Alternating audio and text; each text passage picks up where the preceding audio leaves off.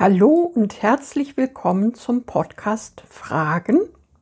Heute mit der Rubrik Kurz gefasst. Ein Thema in fünf Minuten.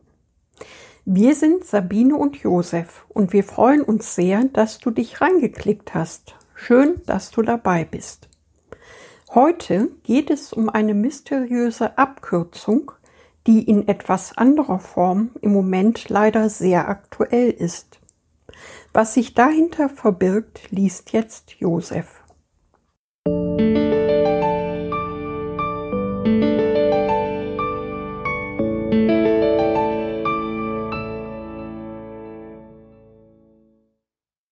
SAR Search and Rescue Suchen und Retten Der Menschensohn ist gekommen, um Verlorene zu suchen und zu retten.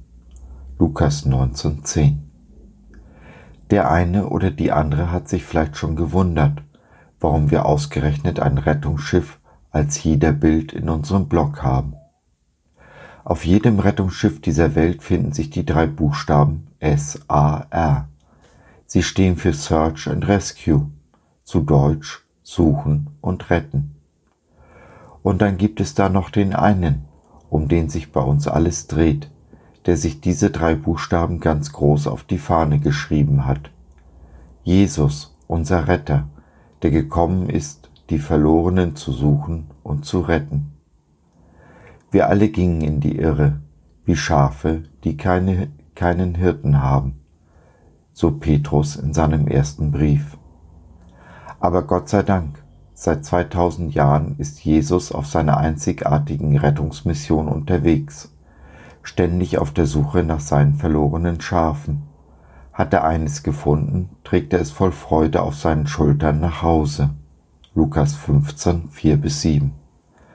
Zu Hause, das sind die saftigen Wiesen und das frische Wasser.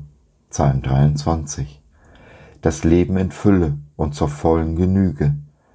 Das wahre Leben eben, nicht der tote Abklatsch, den wir bis dahin für Leben gehalten haben.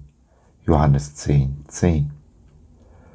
Fügt man SAR einen Buchstaben hinzu, sind wir bei SARS. Und von SARS sind wir auch schon bei Corona. Jesus hat schon vor 2000 Jahren unter anderem große Seuchen kommen sehen und fordert uns auf, uns nicht zu fürchten. Lukas 21, 9 bis 11. Es sind die Wehen, die da kommen müssen, bevor er selbst wiederkommt. Und ja, er kommt. Er wird kommen, um uns zu holen. Seine Kinder werden die Schrecken der letzten Tage, wie sie im letzten Buch der Bibel, der Offenbarung beschrieben sind, nicht erleben. Diese Zeit werden wir in Jesu Arme im Himmel verbringen, getröstet und bewahrt, um dann, am Ende der sieben Jahre des Schreckens, mit ihm zusammen das Böse in die Hölle zu werfen. Und so brauchen wir uns nicht zu fürchten, mag diese Welt auch Kopf stehen. Fürchte dich nicht, glaube nur, spricht uns Jesus in Markus 5,36 zu. Diese Worte sind die Basis des Evangeliums, der guten Nachricht von Jesus und der Gnade. Wir brauchen uns vor nichts und niemanden zu fürchten, wenn wir nur glauben, das heißt Vertrauen haben. Denn Jesus steht uns bei, ist uns gerade in Zeiten der Not besonders nahe. Nichts, aber auch wirklich nichts geschieht seinen Kindern, was nicht an Jesus vorbei muss, was er zugelassen hat. All dies wird uns zum Besten dienen. Römer 8, 28. Eines von Gottes liebsten Hobbys ist es, aus Bösem Gutes zu machen. 1. Mose 50, 20. Wir brauchen noch nicht einmal zu hamstern, weil Jesus versprochen hat, die Seinen zu versorgen. Lies es nach, zum Beispiel im 23. Psalm. Also sei getrost und unverzagt. Bitte Jesus um Weisheit, um in dieser Krise einen kühlen Kopf zu bewahren und frage ihn, wo deine helfende Hand benötigt wird. Neige dem Menschen dein Ohr zu und öffne für sie dein Herz. So zeigen wir dieser sterbenden Welt die lebendige Hoffnung und hinterlassen sie damit ein klein wenig besser, als wir sie vorgefunden haben. So, das war's für heute. Wir hoffen, du hattest Freude und konntest etwas mitnehmen. Wenn du noch Fragen hast oder mit uns in Kontakt treten möchtest, dann besuche doch unseren Blog www.fragen.biz. BIZ, B-I-Z, steht für Bibel im Zentrum.